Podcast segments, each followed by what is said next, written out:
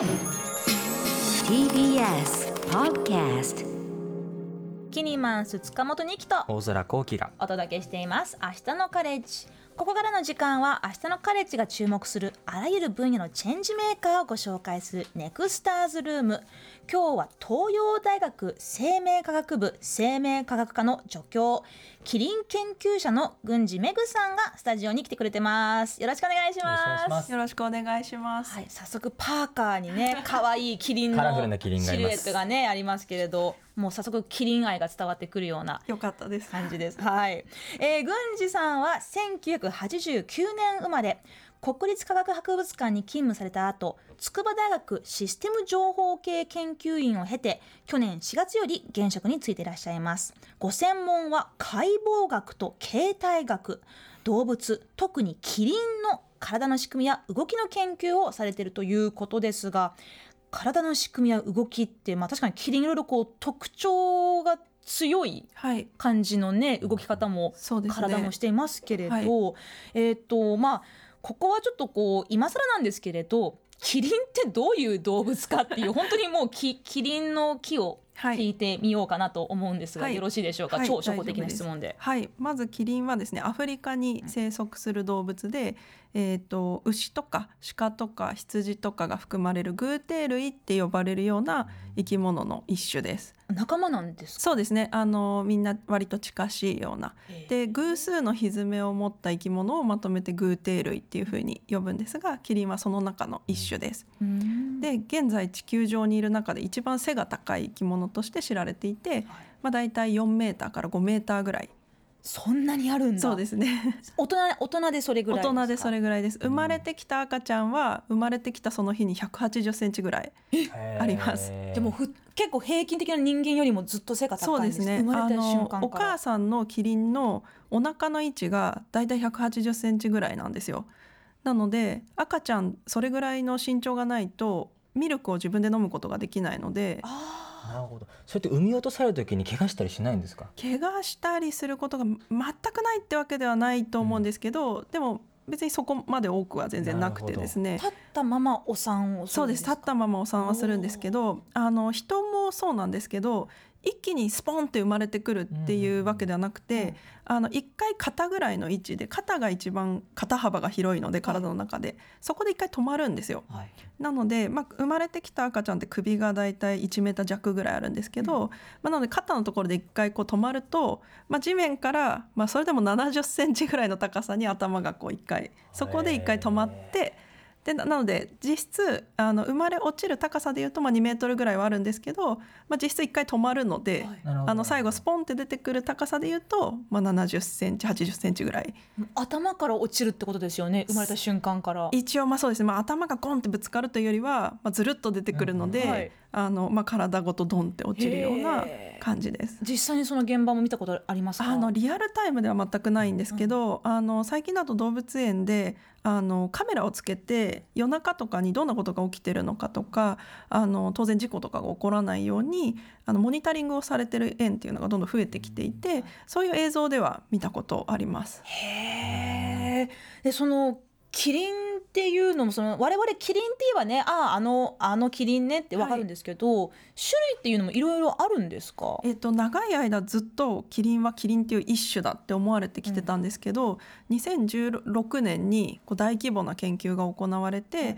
どうやら遺伝子の特徴で見ると4つのキリン4種のキリンがいるんじゃないかっていうことがもう本当ここ56年の間に分かってきています。そんな最近なんだ。そうなんです。どの種類が一番メジャーとかってあるんですか、えっと、やっぱりアミメキリンっていうあの一番模様がくっきりはっきりしているはい。キリンが一番おそらくメジャーかなと思います。日本の動物園でも日見られる？本の動物園でも見られるんですが、実はその長い間一種だって思われていたので後からどうもアミメキリンっていうキリンとキタキリンっていうキリンを動物園の中で混ぜて飼育してうん子供を残し続けてきたっていうことが後から分かってしまったんですよ。なので日本にいるキリンのアミメキリンって呼ばれているキリンだったりあのキリンの半分ぐらいはそのアミメキリンとキタキリンの交雑した子供のし末裔にあたる形になってますね。うん野生のキリンもそういうあの種類別別種類同士であの混ざったりするんですか？あのやっぱり住んでるエリアがちょっとずつ離れているので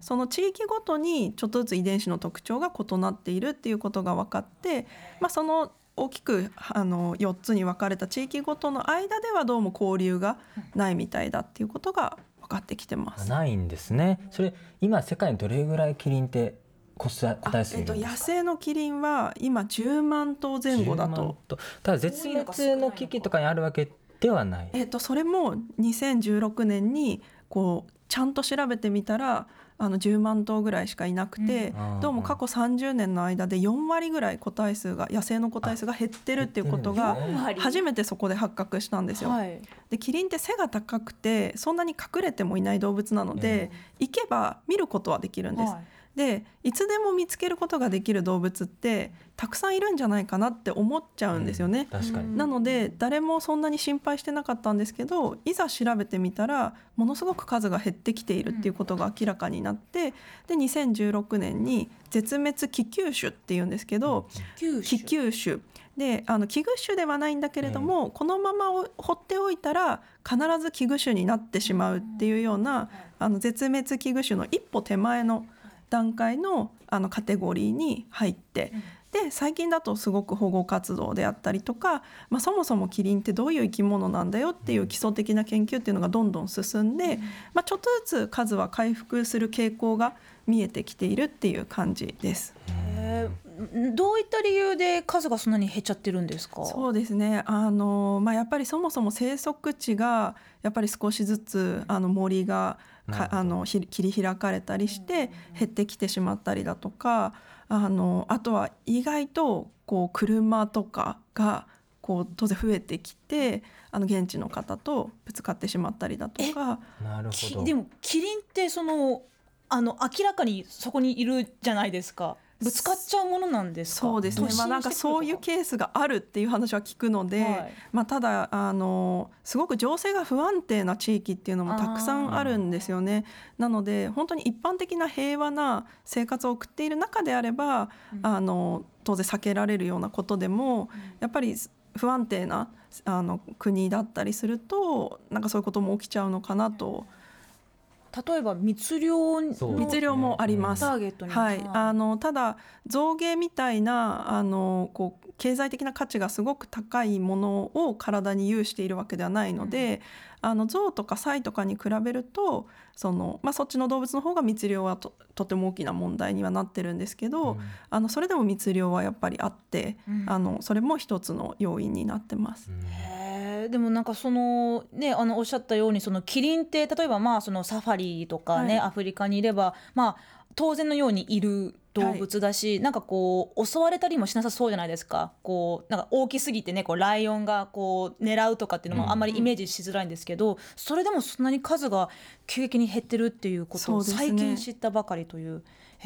もともと郡司さんはあのキリンに特別こう関心があって今のお仕事されてるんですか？そうです。はい。もともと子供の時からキリンがすごく好きで、キリンの研究をしたいと思って今に至ります。キリンのどこが魅力なんですか？そうですね。まあ本当にいろんな魅力があるんですけど、やっぱりすごくアイデンティティが強くてあの、まあ、すごくユニークな生き物で、例えば模様だけとかシルエットだけになってもなんかこれはキリンだなっていうふうにみんなが分かることができる。うんでそういうなんかそのアイデンティティの強さにすごく憧れる部分があってなんかすごく好きですね。その模様とかもあれってやっぱ個体によって全く違うんですか？そうです個体ごとにあの違っていてでただ親子は特徴がお母さんと子供は模様の形が似るんですよ。おー